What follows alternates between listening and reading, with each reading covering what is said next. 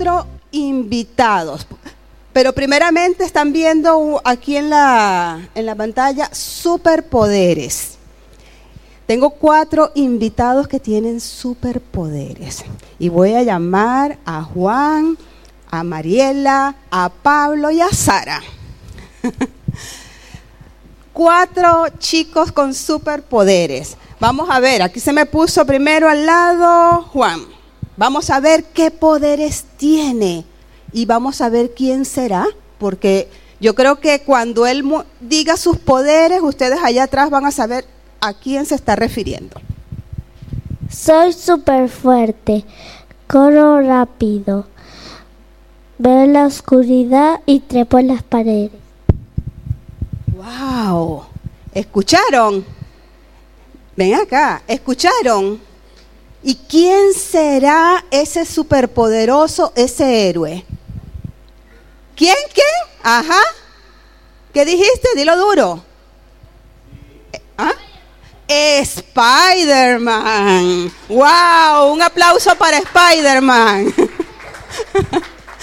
Lo descubrieron rapidísimo. Ahora vamos a ver este otro superhéroe. ¿Ah? Sí, ya puedo. Este otro superhéroe, a ver quién acierta quién es. Eh, tengo su, tanta fuerza que puedo cargar 100 mil toneladas y soy verde y aprendí a controlar mi furia y mi rabia y el bien. Ajá, ¿quién es? Mi madre, pero es que lo descubrieron rapidísimo, es Hulk. Un aplauso para ellos. Superpoderes que tiene. Ahora una superheroína, vamos a ver. Tengo super fuerza, puedo volar, puedo lanzar rayos por mis ojos y congelar cosas soplando. Gracias. Puedo, puedo correr, puedo esconderme con facilidad. Uso un látigo para defenderme y es experta en artes marciales. Miau.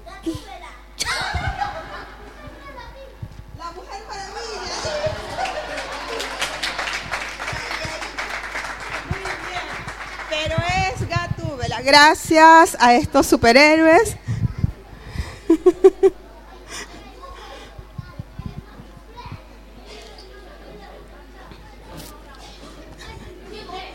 Ajá, descubriste a Spider-Man.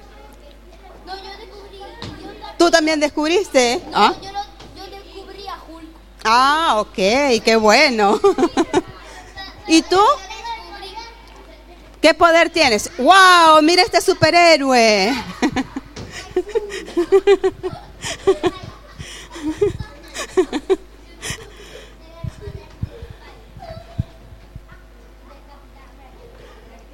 Capitán América.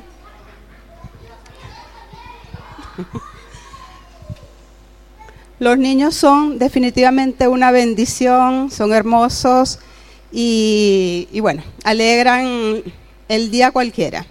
Y de verdad que este, em, hablando de superpoderes, yo sé que allí atrás ustedes se estaban acordando también de muchos superhéroes de su época, porque ahorita hay muchos nuevos, pero en la época de nosotros habían bastantes superhéroes, así que, que no perdíamos de ver una película, una serie.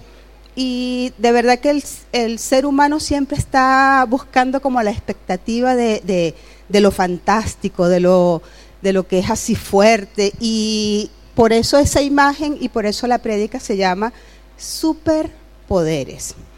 Pero ¿qué son los superpoderes? Aquí yo tengo una definición que conseguí y dice, popularmente se utiliza el término para describir una habilidad excepcional que supera cualquier habilidad humana o una habilidad que ningún humano posee. Esos superpoderes que hablaron los niños de Sara cuando dijo que con su soplido congelaba que lanzaba rayos por los ojos, que podía volar, son poderes sobrehumanos. Ningún humano los tiene.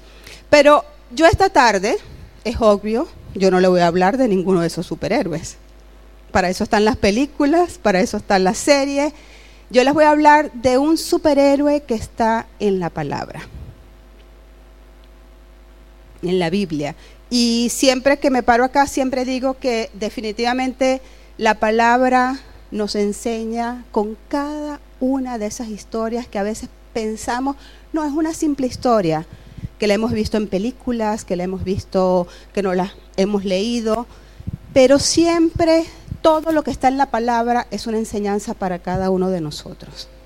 Todo, palabra que está escrita allí es porque hay una enseñanza para cada uno de nosotros. Y hoy vamos a usar bastante la palabra. Y vamos a leer jueces. Vamos a leer jueces, capítulo 13, del versículo 1 al 5. Jueces 13, del 1 al 5 dice, los hijos de Israel volvieron a hacer lo malo ante los ojos de Jehová. Y Jehová los entregó en mano de los filisteos por cuánto? 40 años. Y había un hombre de Sora, de la tribu de Dan, el cual se llamaba Manoa, y su mujer era estéril, y nunca había tenido hijos. A esta mujer apareció el ángel de Jehová y le dijo, He aquí que tú eres estéril y nunca has tenido hijos, pero concebirás y darás a luz un hijo. Ahora pues, presten atención a esto. No bebas vino ni sidra, ni comas cosa inmunda. Pues he aquí que, concebirás y darás a luz un hijo, y navaja no pasará sobre su cabeza, porque el niño será nazareo a Dios desde cuándo? Su nacimiento. Y él comenzará a salvar, comenzará a salvar a Israel de mano de los filisteos. Luego en el versículo, en el capítulo 13, del versículo 24 al 25,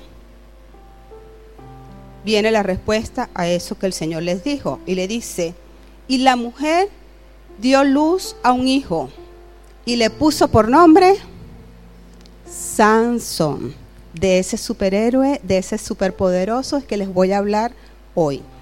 Y el niño creció y Jehová lo bendijo. Me gusta mucho esta frase. Y el espíritu de Jehová comenzó a manifestarse en él, en los campamentos de Dan, entre Sora y Estaol. Yo creo que muchos de los que estamos acá conocemos, porque hemos leído la palabra, los votos nazareos. ¿Quiénes aquí lo saben? O, o, mejor dicho, ¿quién no sabe lo que es el voto nazareo? Mariana, Ruth, por allá. No sabe el voto nazareo. Bueno, eso está en número 6, del 2 al 5, no lo vamos a poner porque es largo, pero sí quiero que sepan, ¿verdad?, cuál era ese voto y lo que acarreaba o lo que significaba ser nazareo en ese momento. Y era un voto que se hacía primero para apartarse para Jehová. O sea, esa persona tenía que apartarse, dedicarse totalmente al Señor. No podía tomar vino, sidra, vinagre de vino, licor de uva, ni uvas frescas ni secas. O sea que no es que solamente el vino, ni siquiera las uvas las podía comer. No cortaría su cabello hasta que cumpliera su nazareato. Es decir, hacía un voto hoy, a partir de ese día tenía que apartarse para el Señor, tenía que dedicarse al Señor, no podía tomar vino ni comer ningún fruto de la vid hasta que cumpliera sus votos, igual su cabello. Y todos conocemos la historia y la hemos visto en las películas de Sansón, lo que significaba su cabello, ¿verdad? Entonces yo me hice esta pregunta, ¿cómo se forma un superhéroe? En el caso de Sansón, ¿cuál era su superpoder? Vamos a la palabra en jueces 14 del 5 al 6 dice, primeramente, imagínense, despedazó un león con sus propias manos. Y vamos a leer que lo dice la palabra, no lo estoy diciendo yo. Y Sansón descendió con su padre y con su madre a Tignat, y cuando llegaron a las villas de Tignat, he aquí un león joven que venía rugiendo hacia él. Yo quiero que ustedes lean lo que dice después.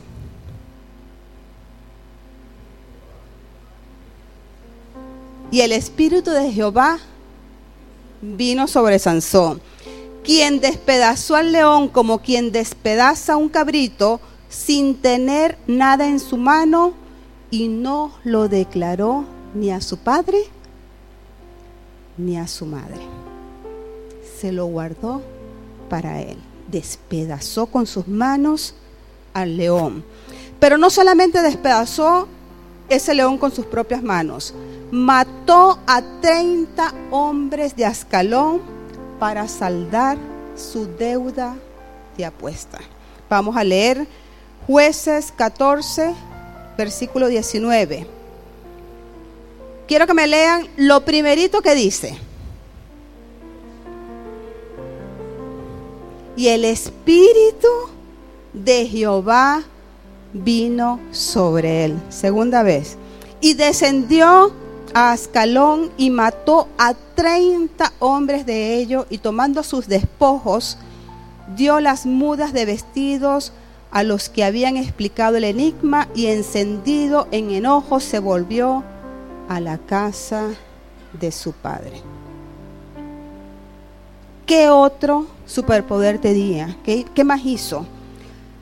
Rompió las cuerdas que lo estaban atando y con una quijada de asno mató nada más y nada menos que a mil filisteos. Con una quijada de asno. Vamos a leerlo. Jueces 15, versículo 14 al 15. Y así que vino hasta Leí, los filisteos salieron gritando a su encuentro me gusta otra vez, y por eso se los subrayo y se los repito a ustedes, pero el Espíritu de Jehová vino sobre quién? Sobre él. Y las cuerdas que estaban en sus brazos se volvieron como lino quemado con fuego y las ataduras se cayeron de sus manos y hallando una quijada de asno fresca aún, extendió la mano y la tomó y mató con ella a mil hombres. Pero no solamente hizo eso, agarró las puertas de la ciudad y sus dos pilares y las cargó en su hombro y las subió a la cumbre del monte de Hebrón. Qué superpoder, qué fuerza tenía Sansón. ¿Cómo se forma un héroe de esa naturaleza, haciendo tantas cosas, cumpliendo el propósito que Dios le había dado desde su nacimiento, que es acabar con los filisteos. ¿Cómo se forma ese héroe y cae? ¿Será posible que una persona apartada para Dios, dedicada al Señor, cumpliendo un voto hacia el Señor, caiga.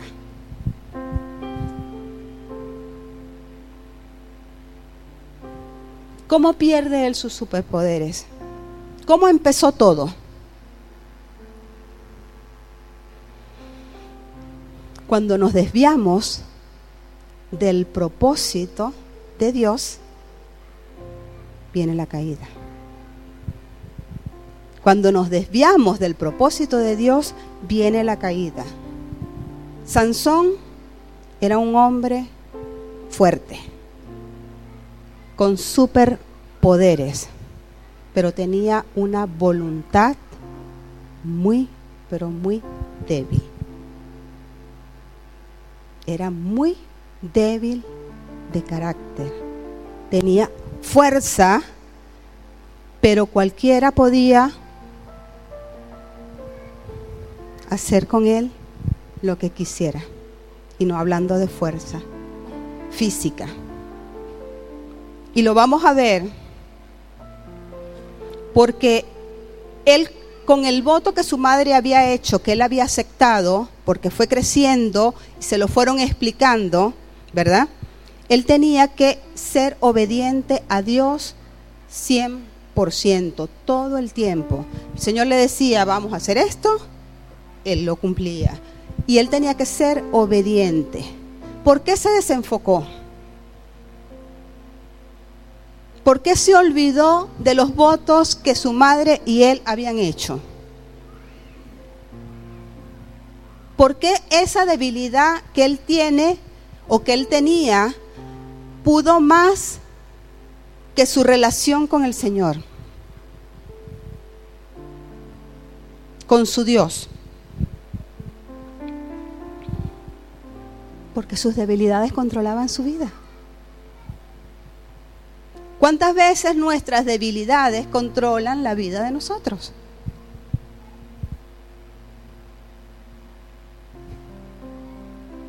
Y las conocemos.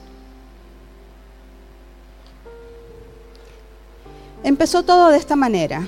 Así como le leí las proezas que hizo, vamos a ver qué hizo para que se olvidara y desobedeciera a Dios. Primeramente se enamora de una mujer filistea. Eso está en jueces 14, 1, 3. Y ustedes dirán, bueno, pero se enamoró de una mujer filistea. ¿Cuál es el problema?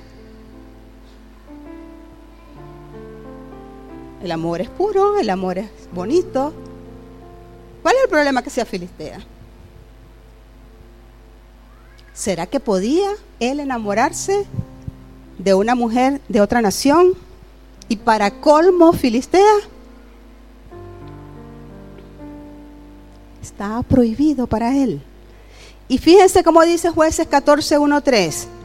Descendió Sansón a Tignat y vio.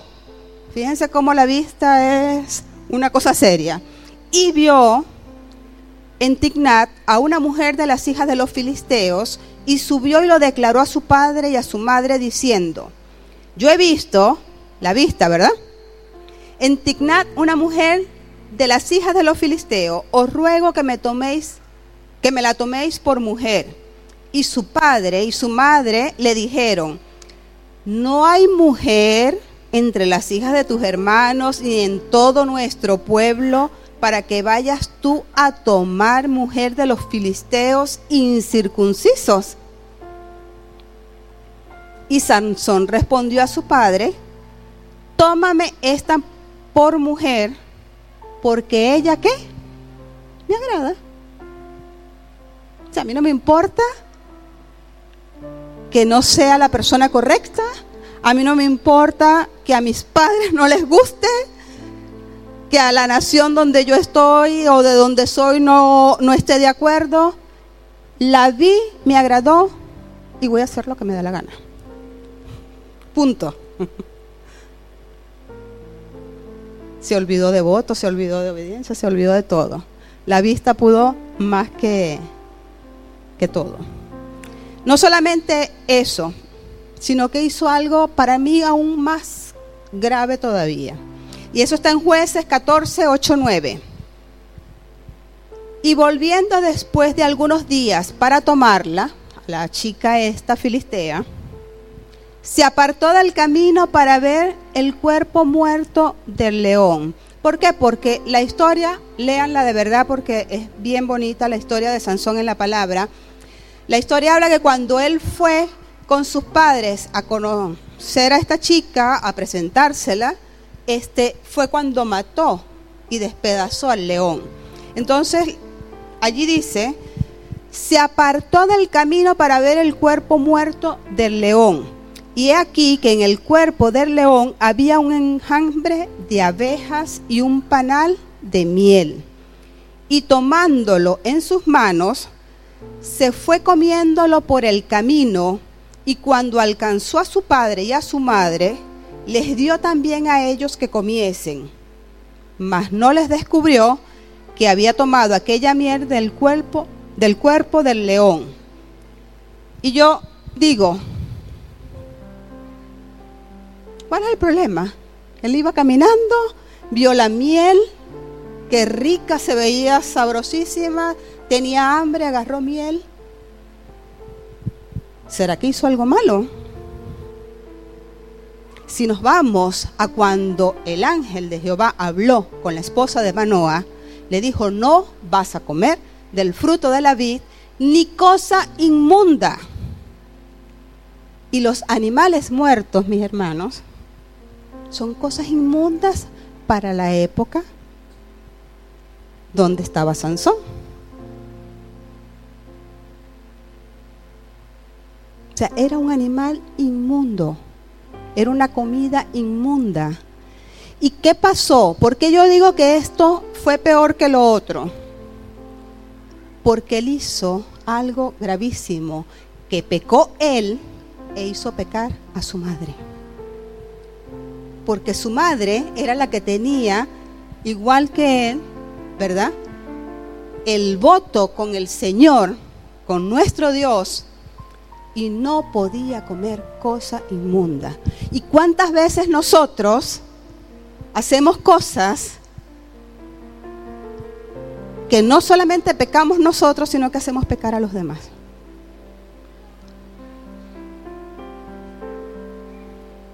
O sea, no me voy a ir sola, vamos a arrastrar a, a otro también conmigo. Eso fue lo que hizo Sansón. Él sabía que no podía comer de ese animal. Y fíjense lo astuto, no se lo declaró a sus papás. Él no lo dijo. Primero no dijo que lo había matado, pero tampoco dijo, mira mamá, te estoy dando de, de la miel de un león que yo maté hace días. No. ¿Será que él, la conciencia, él sabía que estaba haciendo mal? No le importó. Pero hizo algunas otras cosas.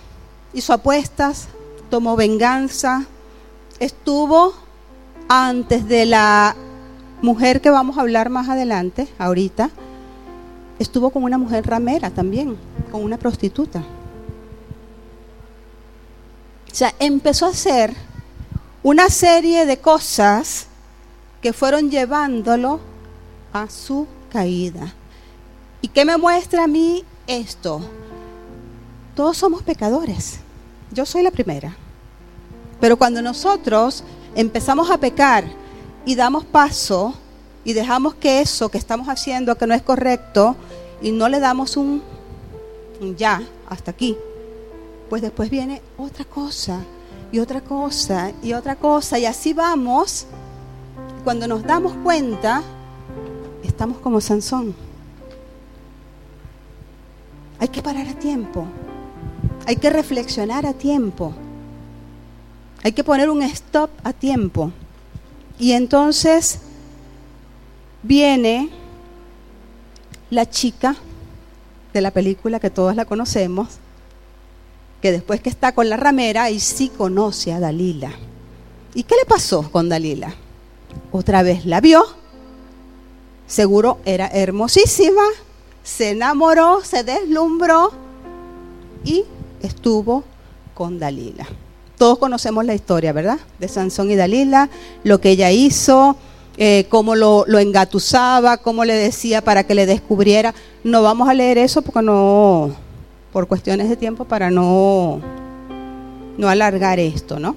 Pero todos sabemos que ella utilizó su arma poderosa con las palabras, insistiéndole para que le descubriera su secreto de por qué tenía superpoderes. ¿Cuál era la razón de, de esa fuerza que, que él tenía? ¿no? Y tanto insistió, pero tanto insistió, porque nosotros vemos tres veces que él le mintió, pero tanto insistió ella que él terminó abriendo su corazón y diciéndole la verdad sobre su fuerza. Lo vemos en jueces capítulo 16, versículo 17. Y dice, le descubrió pues todo su corazón y le dijo, nunca a mi cabeza llegó navaja, porque soy nazareo de Dios desde el vientre de mi madre. Si fuere rapado, mi fuerza se apartará de mí y me debilitaré y seré como todos los hombres. Yo creo que Él, de alguna manera, a veces nosotros podemos decir alguna, alguna cosa creyendo que es así y muchas veces estamos equivocados. Y yo digo esto porque yo creo que Sansón siempre pensó que su poder estaba en su cabello. De alguna manera esa melena larga, frondosa que a lo mejor él tenía, lo hizo verse a lo mejor en el espejo. ¡Wow! Mi fuerza radica en esta hermosa melena. Y es lo que nos venden en las películas, ¿verdad? Es lo que nos venden en la película. O sea que él tenía de alguna manera un fetiche con su cabellera. Y estoy 100% segura que él no sabía en ese momento de su vida de dónde provenía su fuerza realmente. Nunca lo entendió. ¿Y por qué les digo? Porque en la palabra habla de que Sansón no era el único nazareo que había en esa época. Habían más que hacían esos votos. Habían otros nazareos. ¿Y cuántos nazareos, cuántos hombres con una cabellera como la de Sansón habían? Habían muchos. ¿Y por qué él era el que tenía la fuerza? ¿Por qué él era el que tenía el superpoder?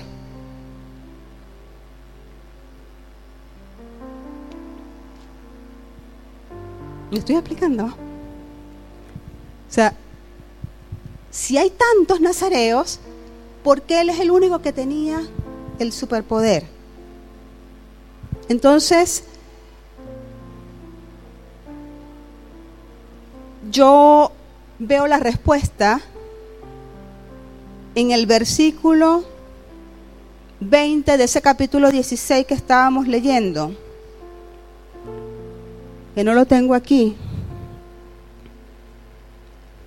Cuando Sansón descubre su corazón a Dalila y le corta su cabello, ¿verdad? Vinieron los filisteos para atraparlo, para llevárselo. Y le dijo Dalila, Sansón, los filisteos sobre ti. Y luego que despertó él de su sueño, se dijo, esta vez saldré como las otras y me escaparé. Esta era la cuarta vez que se lo estaba haciendo.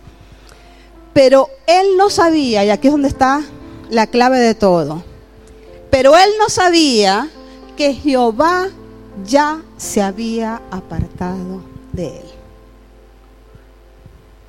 Cuando yo les leía a ustedes, o cuando leímos todos los versículos de los superpoderes y de las proezas que él decía, que él hacía, siempre leíamos, y el Espíritu de Jehová vino sobre él. Y Jehová vino sobre él. En ese momento, cuando le cortan su melena, el Espíritu de Jehová se apartó de él. Quedó solo.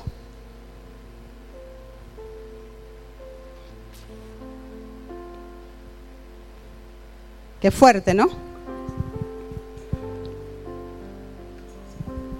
Se dio cuenta que su fuerza no radicaba realmente en su cabello. Se lo llevaron los filisteos, le sacaron los ojos, lo amarraron en una, ¿cómo se llama eso? Una rueda, una... ¿Cómo? Una rueda de molino, exacto. Y él tenía que, ciego allí, sin poderes, darle vuelta a esa rueda de molino durante quién sabe cuánto tiempo. Yo creo que en ese momento él reflexionó totalmente y se dio cuenta de sus poderes, de lo que él hizo por el Señor y de su caída también. Hice esto, hice esto, hice esto, como yo en algún momento pude haberlo hecho, como yo sé que en algún momento cada uno de los que estamos aquí pudimos haberlo hecho. Reflexionar. Señor, te he fallado en esto, pero me acuerdo de lo que hice bueno. Me acuerdo de todo lo que hice por el Señor y otra vez y otra vez me voy acordando. Y trato de ver por qué llegué a lo que llegué. ¿Por qué empecé aceptando pequeñas o haciendo ciertas concesiones para alejarme del Señor y lo peor de todo que Él se alejara de mí? Eso fue lo que vivió Él. Pero se dio cuenta pero así como un héroe cae, como un superhéroe cae, como un cristiano cae, así mismo se levanta. Nadie permanece caído mucho tiempo. Y si, conocemos a un Dios que es todopoderoso, mucho menos. Podemos resbalarnos, podemos caernos, pero así como nos caemos, nos levantamos. ¿Cómo se levanta un héroe caído y cumple su propósito? ¿Cuál era el propósito de Sansón? Liberar al pueblo, acabar con los filisteos. Ese fue el propósito por el cual él nació. Y vamos a buscar rapidito en jueces capítulo 16, versículo 23 al 28.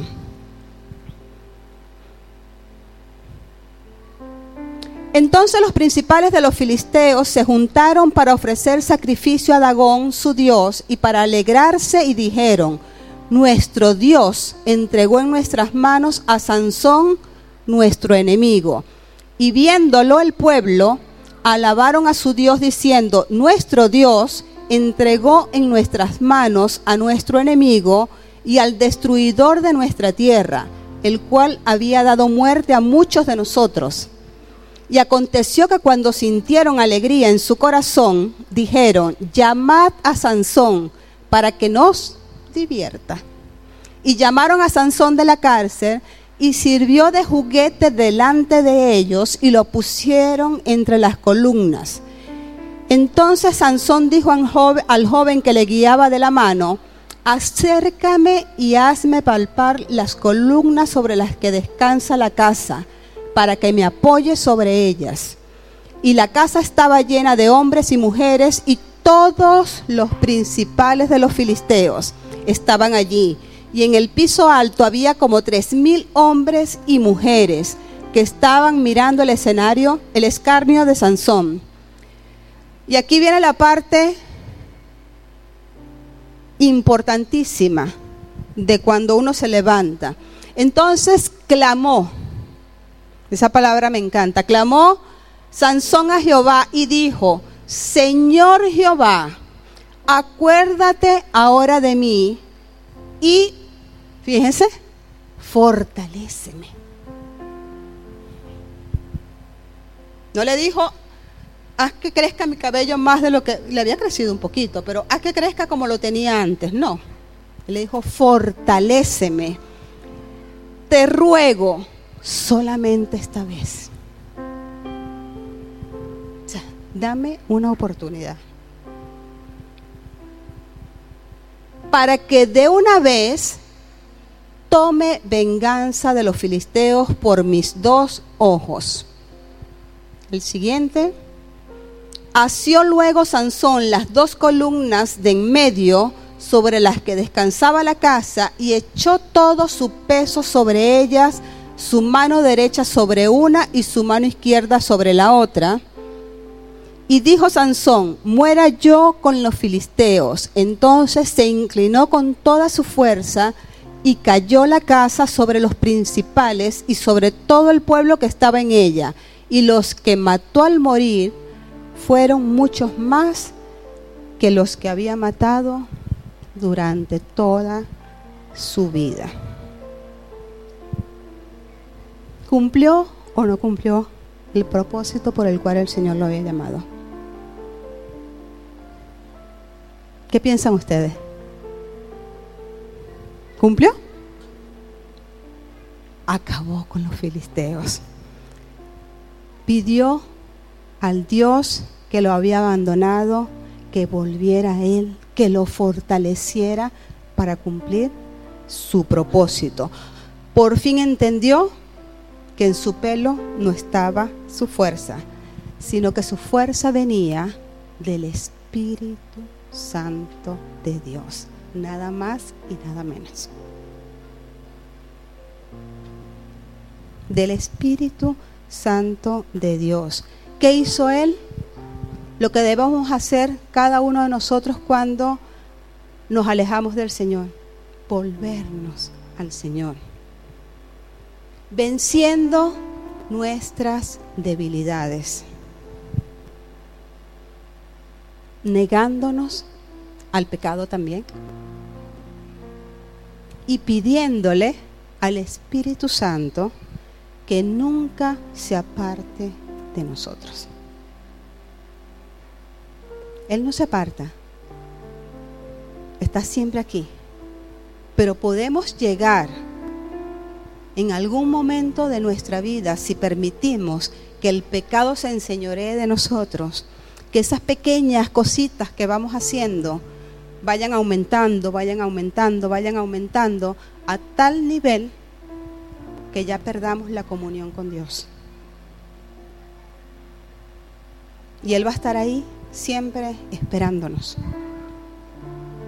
Pero sí va a estar ahí a un ladito esperando que nosotros le demos entrada otra vez a nuestra vida. Como hizo Sansón. ¿Se levantó o no se levantó el héroe? Se levantó.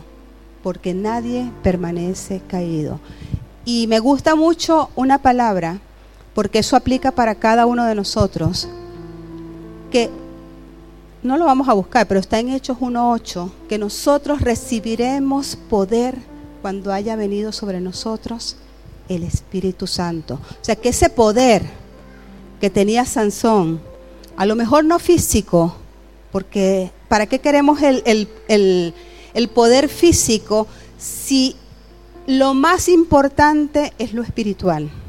si lo más importante es luchar contra la carne de nosotros para que los frutos del Espíritu, para que el Espíritu Santo esté feliz y agradado con lo que nosotros estamos haciendo. Necesitamos que se fortalezca nuestro espíritu, no la carne, porque la carne, ¿cuál es el problema?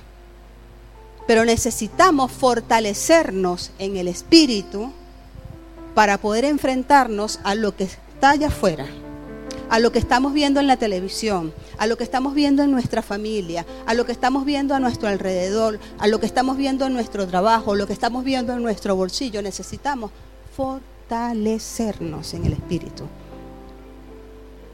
para ser testigos de nuestro Dios y testigos con buena reputación para el Señor no para el hombre, para el Señor. Pero si el hombre nos ve, qué bien, porque estamos dando testimonio de quién es nuestro Dios. Amén.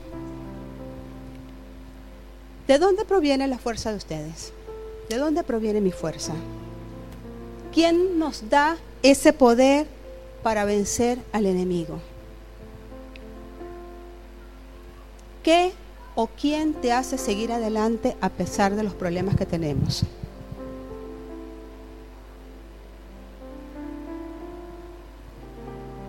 ¿Quién abre las ventanas de los cielos para bendecirnos? ¿Será tu trabajo? ¿Será tu familia? ¿Será el dinero que tienes? ¿Será quién eres? El Espíritu Santo de Dios. Tenemos que entenderlo. para poder vencer en esta vida cristiana, si el Espíritu Santo de Dios no está con nosotros, no vamos a poder. ¿Qué diferenciaba Sansón de los otros nazareos? Que el Espíritu Santo de Dios venía sobre él y le hacía hacer eso. Tú quieres vencer, yo quiero vencer. Yo quiero que los problemas que se presentan no me derrumben. Comunión con el Espíritu Santo. Darle el lugar que le corresponde. Siempre lo digo cuando tengo la oportunidad. Mis hermanos, si el mismo Jesús le dijo a sus discípulos, a ustedes les conviene que yo me vaya. Los discípulos estaban disfrutando, viendo cara a cara el poder de Jesús, el poder de Dios, actuar en sanando enfermos, eh, haciendo milagros constantemente. Y Él les dijo, a ustedes les conviene que yo me vaya, porque les voy a enviar al Espíritu Santo. Sea, no es cualquier persona, es el Espíritu Santo de Dios. Hay que darle el lugar que le corresponde, la importancia que tiene en la vida cristiana. Sin Él no somos nada. ¿Quién nos dice cuando estamos pecando sin necesidad que otra persona nos lo diga? El Espíritu Santo. ¿Quién nos guía a toda verdad? ¿Quién nos guía a Jesús? El Espíritu Santo. ¿Quién nos da poder? Como le pregunté a Manuel, que está en segunda de Timoteo 1.7. Roberto, por favor, ¿me puedes poner esa? Segunda de Timoteo 1.7. Porque no nos ha dado Dios espíritu de qué? De cobardía, sino de poder, de amor y de dominio propio. Nos dio poder de amor y de dominio propio. Dominio propio cuando lo tenemos que usar, cuando el pecado se nos pone hacia el frente. Cuando la desobediencia a Dios se nos pone ahí al frente.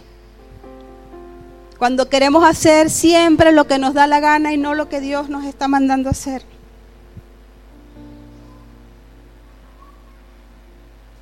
Estas son palabras que, yo decía, bueno, de verdad que eh, son así como que, ay, pero es que el Señor a mí, a mí misma me está regañando, todo el tiempo nos está regañando. Porque las cosas de este mundo, las cosas que estamos haciendo, a veces pensamos que venir solamente a la iglesia un domingo es suficiente. No, relación. Tú tienes tu pareja, tú tienes tu padre, tu hermano, tu, madre o quien sea y tú quieres que todo el tiempo esté allí al lado tuyo cuando estás enamorado, el Señor quiere relación con nosotros. El Espíritu Santo de Dios quiere relación con nosotros. No de cuando una vez a la semana me acuerdo de ti y voy a, a la iglesia. No, una vez más que otra cuando tengo un problema que voy a orar a ti. No. Es diario es lo más importante de todo. No es solamente levantar las manos y decir, Señor, yo te amo. No, demostrémoselo. Demostrémosle que nos agrada estar allí siempre en su presencia. Amén. Vamos a levantarnos.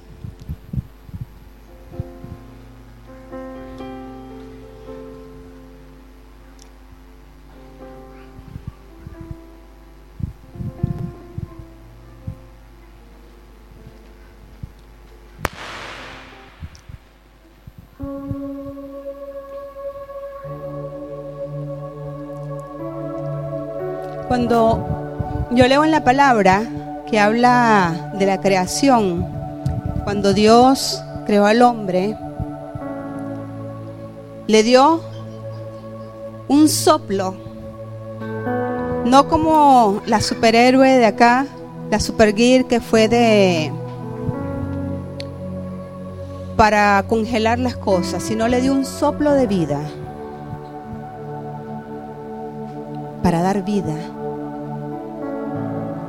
Si nosotros no tenemos relación con el Espíritu Santo en esta vida cristiana, es como que si estuviéramos muertos.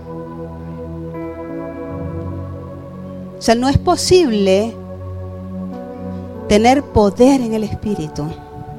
No es posible vencer al enemigo en todo lo que se nos presente en la vida si estamos muertos. Hay que estar vivos. Y estamos vivos porque el Espíritu Santo de Dios está acá. Nuestro espíritu está vivo. No permitamos que por el día a día vaya muriendo. Responsabilidad tuya y mía. No es responsabilidad del que está a mi lado, es responsabilidad mía y tuya. Avivar esa llama. Buscar, anhelar, decirle que te siga soplando vida. Él nos llamó para vida, no para muerte. Y cuando estemos con Él, ya será otra cosa. Pero mientras estemos aquí, eso es lo que Él quiere. Vida para testificar a otros, vida para mostrarle a otros lo que es tener a un Dios tan poderoso, su Espíritu Santo actuando en la vida de cada uno de nosotros. Amén. Vamos a cerrar nuestros ojos, vamos a darle gracias al Señor y decirles que